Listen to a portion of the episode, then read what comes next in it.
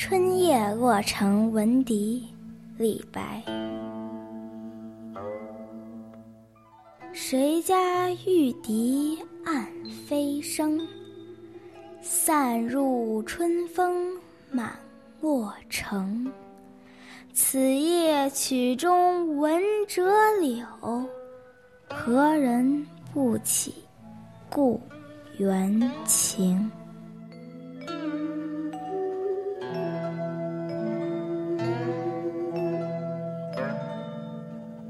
洛城在今天的河南洛阳。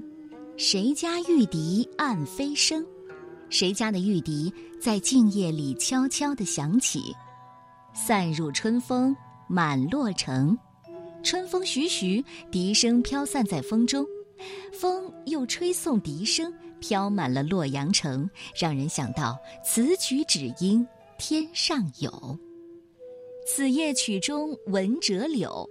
今天晚上，飘渺的笛乐当中，我听到了思乡怀亲的《折杨柳》。这里提到的《折杨柳》是汉代横吹曲名，内容大多写的是离别之情。柳字的谐音是留，留下的意思。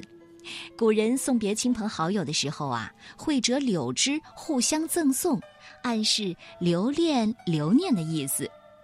折柳是一种习俗，也代表了一个场景、一种情绪。古时候的人呢，还有折柳寄远的习惯，盼望远游的亲人早点归来。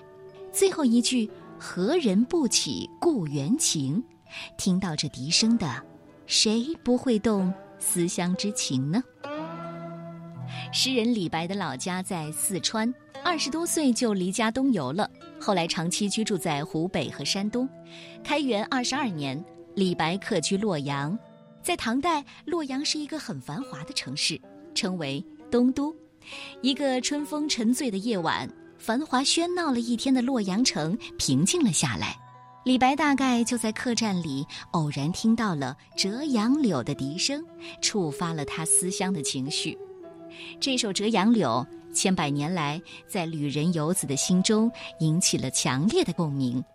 整首诗紧扣一个“闻”字，闻笛声，水到渠成又戛然而止，余韵袅袅，回味无穷。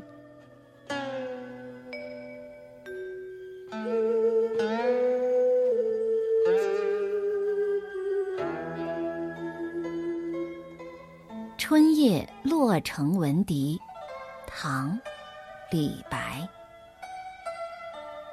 谁家玉笛暗飞声，散入春风满洛城。